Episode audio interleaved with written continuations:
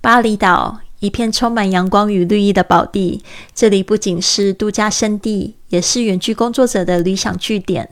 在我在这片天堂般的土地上居住期间，每周都会有一场特别的活动，那就是在我工作的 co-working space 举办的下午茶聚会。这成为我认识新朋友的场所，每一次都有机会结识各行各业的远距工作者。在这些下午茶中，我有幸结识了来自荷兰的 Jewel。Jewel 是一位博士生，他正在研究数字游牧民 （Digital Nomad） 的生活方式，而巴厘岛成为这个新兴游牧族群的据点。我们的对话不仅停留在表面，Jo 热情地邀请我分享我的游牧生活，这是我在 Fly with Lily Podcast 中难得被访谈的经验。Jo 将我的儿时游牧经历细致的呈现。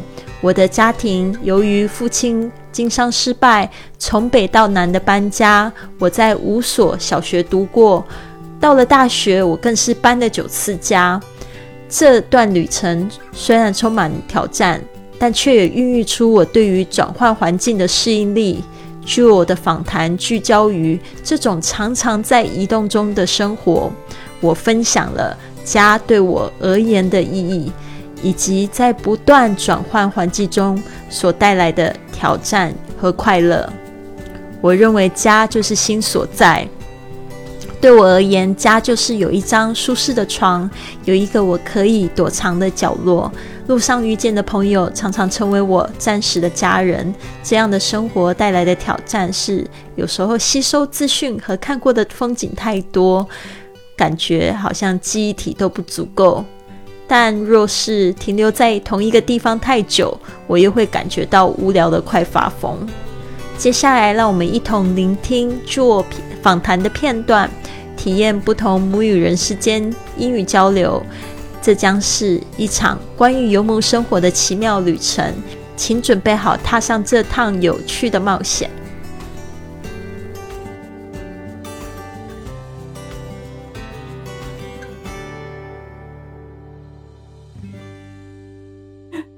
Go.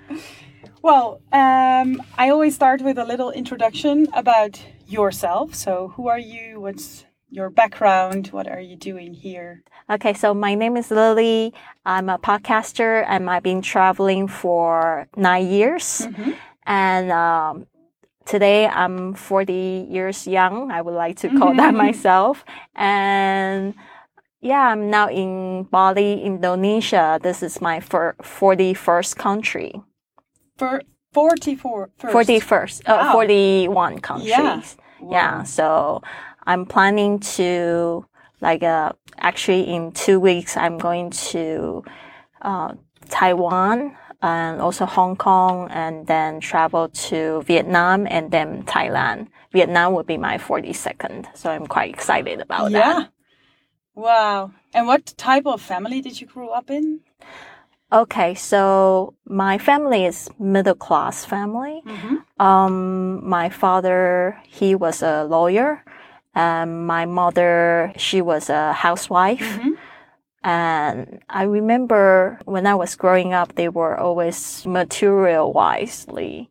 They were supporting me. Like, mm-hmm. um, uh, my dad often got this kind of comment that uh, you spoil your daughter too much, but I was the only child. Oh, okay. Yeah. yeah. so I guess that's why they um, put every attention on me. But mm-hmm. my dad was a very busy guy. He was always like um, going out for drinks with his friends or business partners. So I was with my mom quite a bit, and my mom liked to explore although in my impression, she was a little bit introverted, but she liked to like to go out to the cafes and then go to those fast food restaurants with her friends.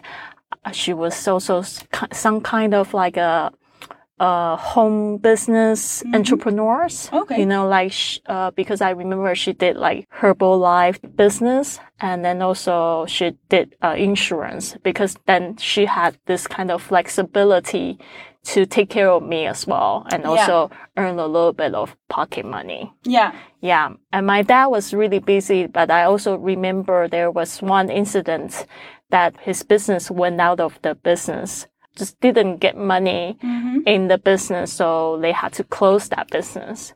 So that day we moved away from our home and then started this like four or five years of nomadic life. Okay.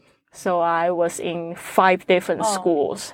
Well, the the like the long childhood mobility is probably then quite complicated. So we will make a sort of timeline later on. Okay, sure. Have it kind of structured.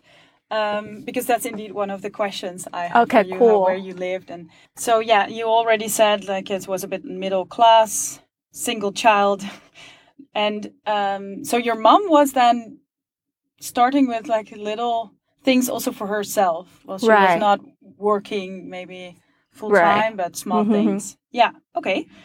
Um, yeah. So the the next question in my list is actually how you did you move as a child and where you go, um, uh, where you went and and what ages. So maybe we can use this paper Okay. and then you can just write a sort of.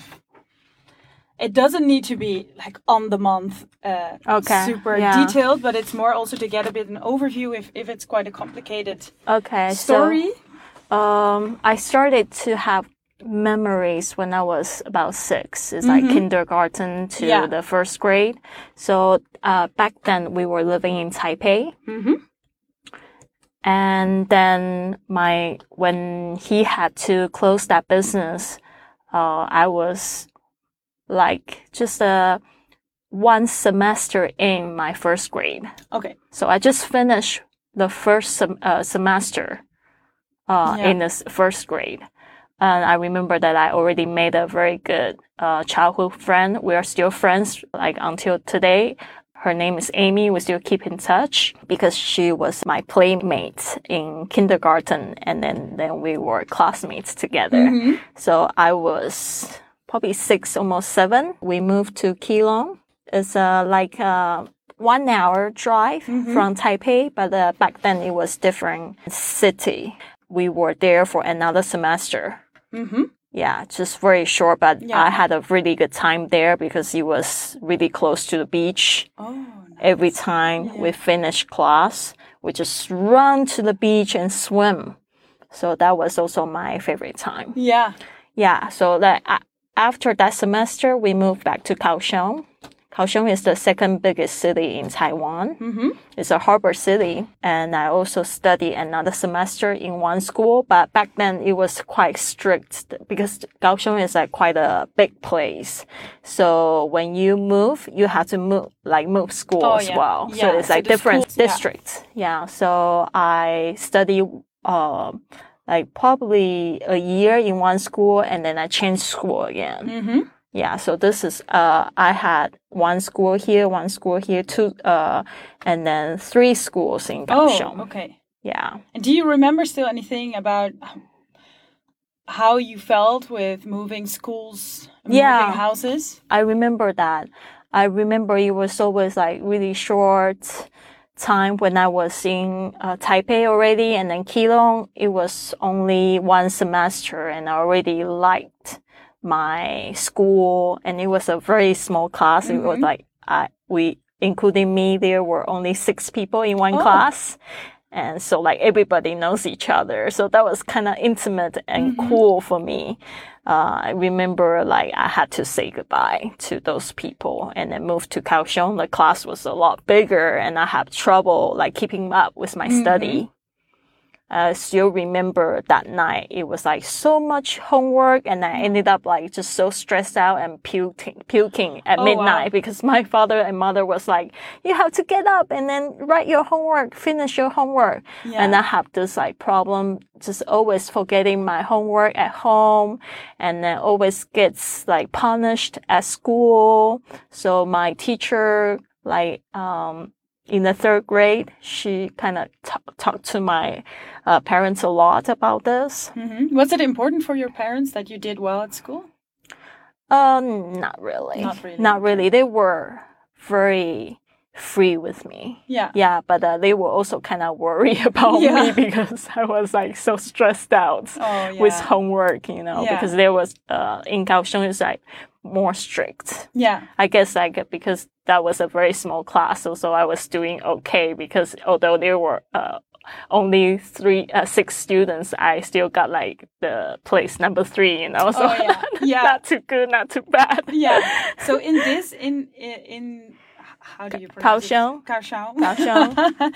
Did you also move then three times to different houses? Uh, yes. Yeah. Actually, more than that. Okay.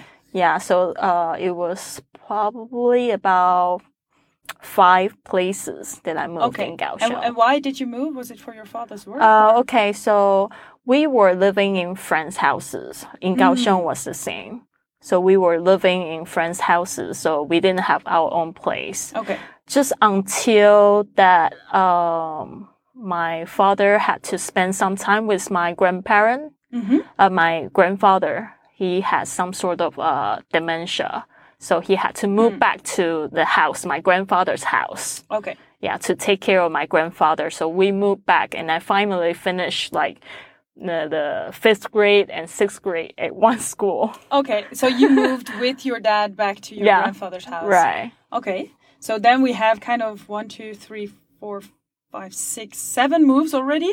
Yeah. So like, uh, uh, the third school, uh, we had to, um, we had to move to, uh, grandparents' house. So there are three. So Mhm. three, four, five, and then six. Yeah.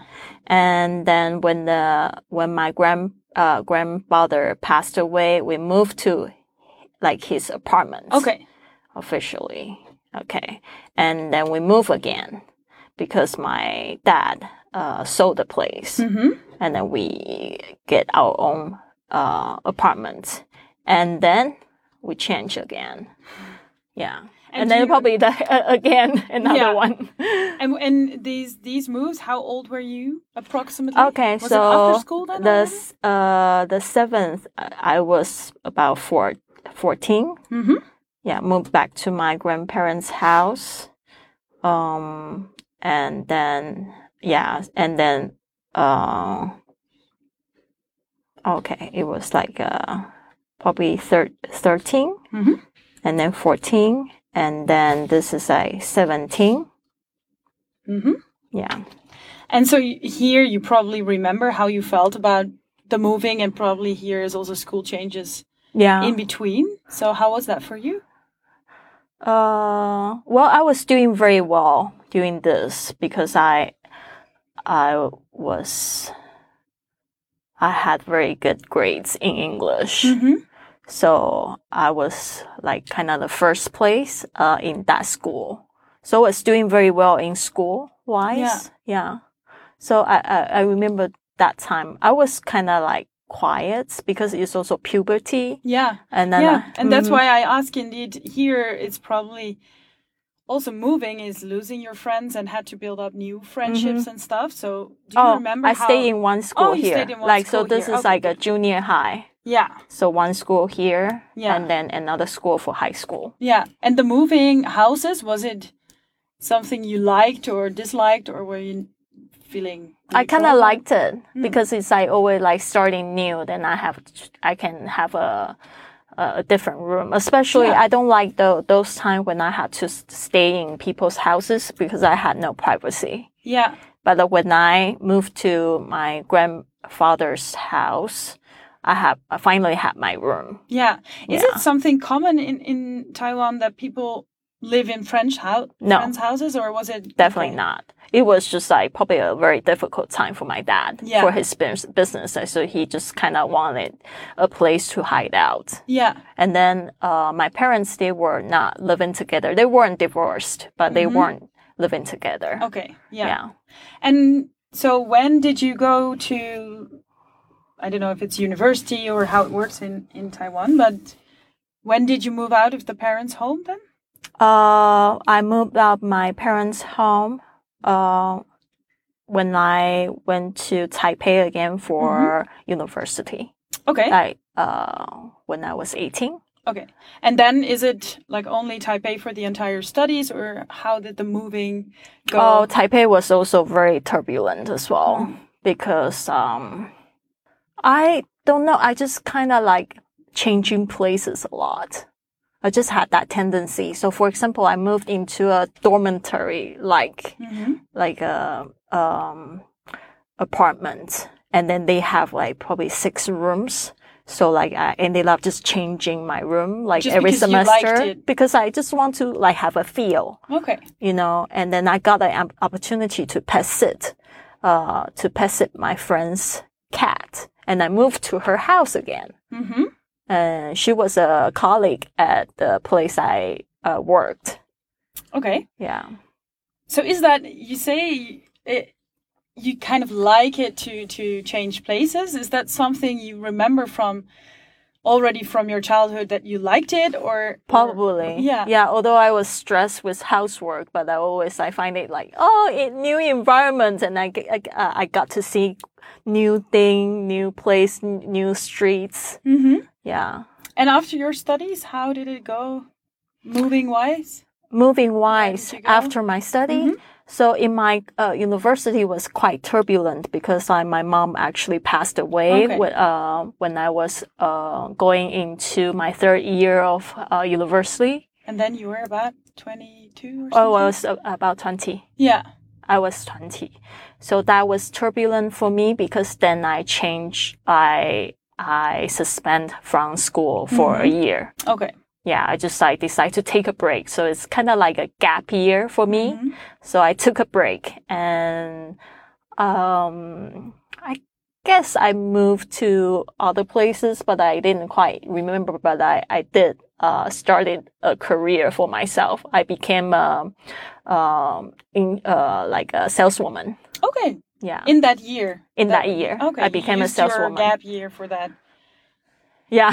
Yeah. became a saleswoman for two different companies. And then I was moving a lot because I, I bought myself a scooter. Okay. Yeah. So Yeah. I was just like traveling in Taipei and finding clients. Yeah. And so after that year, you went back to university to finish the study or you quit? Oh, yeah. After that year, I decided to finish my study. Um, I did another thing on the, uh, in the summer of, uh, Yeah. the junior year, the third this the third year of my university. So, uh, the that summer, I went to New York. Oh. For, Yeah. Was it for like an exchange or? Uh, just for an experience. So, Mhm. so I I did uh, five weeks there. Okay. Yeah, You like that or? I liked that. I loved it. I Mhm. just loved travel ever since then. Yeah. It was just so nice for me because I wanted to advance my English so much. Yeah, so I met new people and lived in, in different places, felt like a New Yorker. So I like that kind of uh, experience. Yeah. And so after your studies, where did you go? Uh, I actually went back to America again and I traveled by myself for a hundred days. Yeah, also a lot of different places. Yeah. And then after that? after that, I came back to Taiwan and then uh, uh, to get a job. Yeah, And you still moved around during that? yeah. I st- uh, still moved around. Uh, I got myself a, an apartment after I came back. Uh, then I only uh, worked a year in my company, and then they sent me to Shanghai in China. Mm-hmm. Yeah, And then you you lived in China for I lived in? China for. Uh, I thought it was only six months. Okay. Uh, but then I met my my boyfriend at that time. hmm Yeah. So you now you're married? Uh, I'm actually divorced. Oh, okay. Yeah. So a lot of changes. yeah. Yeah. and then so many chapters. Yeah. Yeah. yeah. because you've moved quite a lot already during your childhood. So do you think that you learned something there or you took something from that experience that you use now in, in this Mm, lifestyle? Yeah, I think moving isn't always bad, although mm-hmm. I knew that I had a lot of challenges in my life. But moving wasn't bad because I got to see new people, new friends, and I still remember, I still uh, keep in touch with some of my friends from different schools. Mm-hmm. And then it was just kind of like interesting because nobody else had similar experience like mine. Mm-hmm. So yeah, it was quite interesting. Yeah. Yeah. So, is there a place now that you call home? No. No. Mm. And how do you feel about that? Um, well, to be honest, that part that I not so sure, but uh, I I can say like in a month probably there would be one or two days that I actually feel a little bit sad about, feel a little bit lonely about that mm-hmm. I don't have my parents anymore, and then feel a little bit lonely that I'm in a different country and now I'm all by myself. And then I uh, worry about if I had an accident one day and then nobody would know about it. Yeah. Actually, yeah. So, but it's very, very few. Um, overall, I feel that my mental health is very intact. Oh, good. Yeah. Yeah. So what what does it mean for you to have a place that you call home? What does yeah. home mean for you? So I like this uh, saying they say like home is uh, where your heart is, mm-hmm. you know. So yeah. I, I when I travel, I lived out people's places as well, and also Airbnb, sometimes hostels, sometimes hotels, and yeah, I just feel like home is where my heart is and then uh, sometimes uh, the place i know is very temporary but i have myself yeah mm-hmm. like uh, i often just feel like that i'm myself uh, the best friend i also have an online group that i'm running now and then we see each other every day Oh, online. So yeah, online. So we see each other every day. That kind of feel like my family as well. We do morning routine together. Okay. Yeah. So there is also sort of a routine that you built into your life yeah. to feel. Yes, exactly. to feel home, or how does it work? Yeah, I feel you? that this to feel home. Um, also, I also feel I don't really need much. I feel like home for me is just like a very comfortable bed. Okay. Yeah, and the people I met can also be my family as well. Yeah, like uh, this morning I saw my uh, like mommy and daddy from Bali, and they, they were so nice and gave me cake and fruits for me to bring to work. oh, yeah. So the people also make a bit of your home. The yeah, people the people you. around me. Yeah. One thing that I noticed because you said in the beginning, I didn't like the phase where I was in my childhood always staying in other people's places. But now, actually, as a nomad, you also stay always in not your own own place. Course, yeah, but now now I can choose to mm -hmm. have a room for myself. Okay. For for example, yeah. I feel like I'm kind of like old enough to to know that I how I would feel comfortable in. Yeah. But uh, that time there was one incident that uh, I didn't really feel comfortable. It's like people can just come into my room. Okay, yeah. And then I was actually uh, sexually harassed at one time, and then uh, mm. that that really made me feel like uncomfortable. Yeah. So now, if I choose to stay in hostel, I choose always choose a women's uh, dormitory. Yeah. Yeah. So, what is your travel pace? How long do you normally stay in one in one place before you move on? Okay, so the first couple of years of my travels, it was very sporadic. Like, uh, I can, because of my visa, then I had, uh, I, the first country that I actually went was America again. Mm-hmm. Yeah. So since 2015, I started this journey and I went to America and then I had to leave every three months. So but I kind of like stayed there for two years in America, but just like moving in and out. And always to the same place, or no. you moved within the U.S. also? I moved within the U.S. And how well. long do you then kind of stay in one place? In Usually, yeah, one month, two months. Yeah. yeah. And how's that now? Now is uh, I I would uh, choose to stay a little bit longer. Like uh, I just also started this uh, lifestyle again after spend two years in Taiwan. Okay, so you went and back. then yeah, yeah. Uh, I spent my pandemic okay. years there. And then um, I started this journey last June. And then I tried to stay every place for three months. hmm But but I still move a lot within that three months actually. Yeah.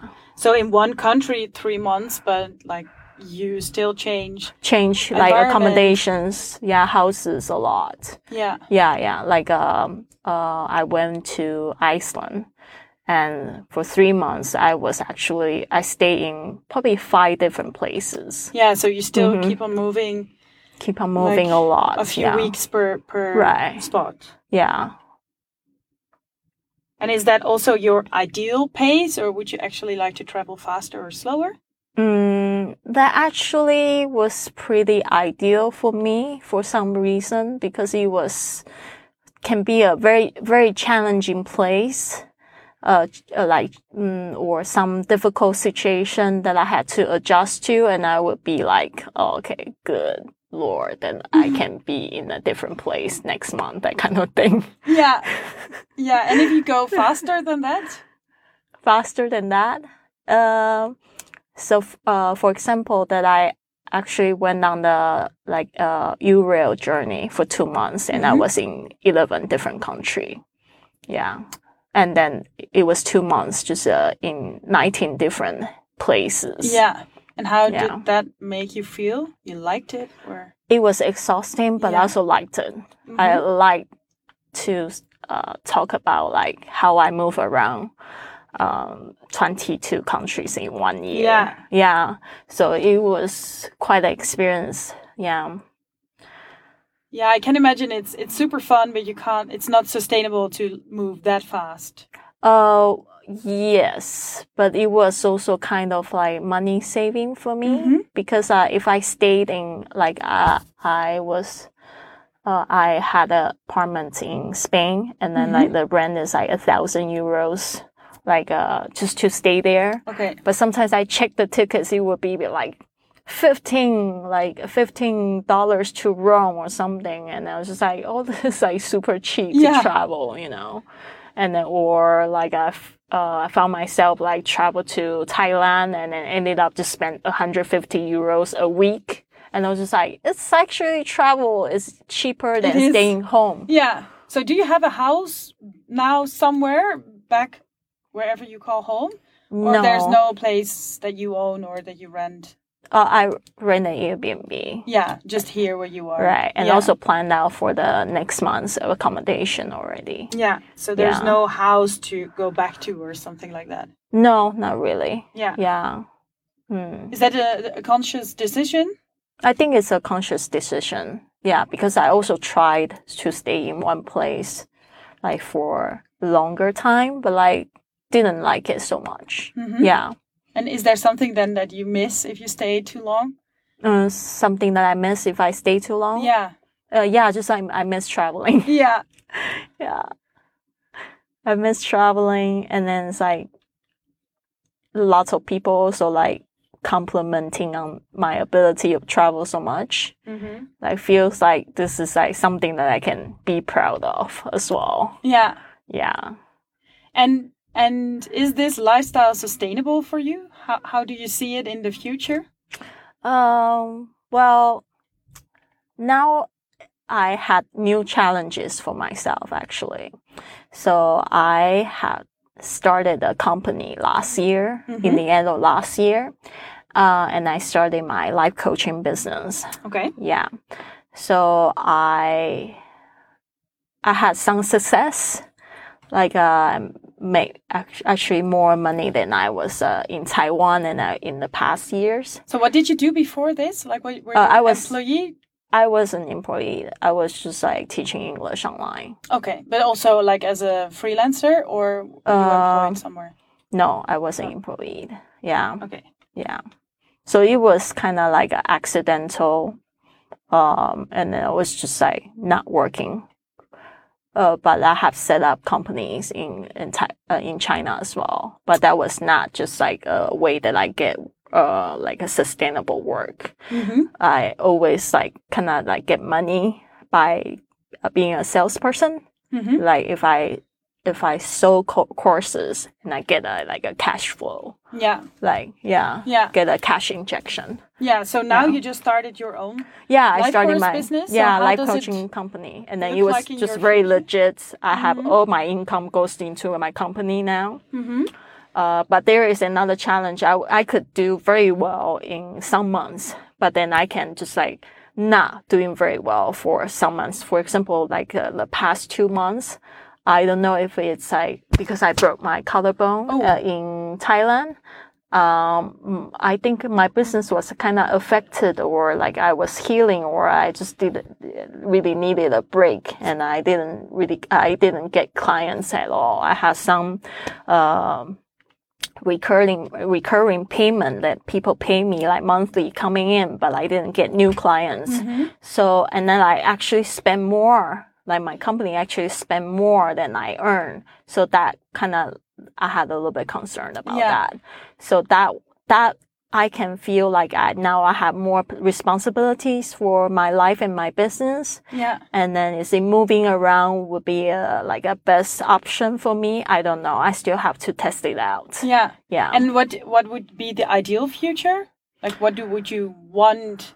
The ideal future would be that i find a partner to travel with me and he is filthy rich and i don't have to worry about this like empty months you know like uh, he's filthy rich and uh, we don't have to worry about work and I, my our work would just kind of kind of be playing Yeah. So you know, because I'm doing very meaningful job. I Yeah. have a like a very successful podcast, and it's like a thousand five hundred episodes, and then I still get messages like people writing to me saying that my work changed their lives. So I just like this is like really fun to play. Uh, but I do, uh, I do notice that I, since I'm living in Bali and then I, I had very good months, um, in my business, I spend actually more. So that I have to be very conscious about. Yeah. Yeah. So my ideal life, which I often fantasize is, uh, my rich husband traveling with me around the world. We, we just do work and that, that pleases us, helping people Yeah. on the road and then doing this, you know. Yeah. So Yeah. you would like to s- keep on traveling if you could Yes. exactly. Yeah. Yeah. But that, so far so good. So Yeah. far I'm doing quite well, you know. But like I would say that that is a uh, challenge for me. That I would have to test it out. If my company fail, Mm-hmm. I would still keep my lifestyle.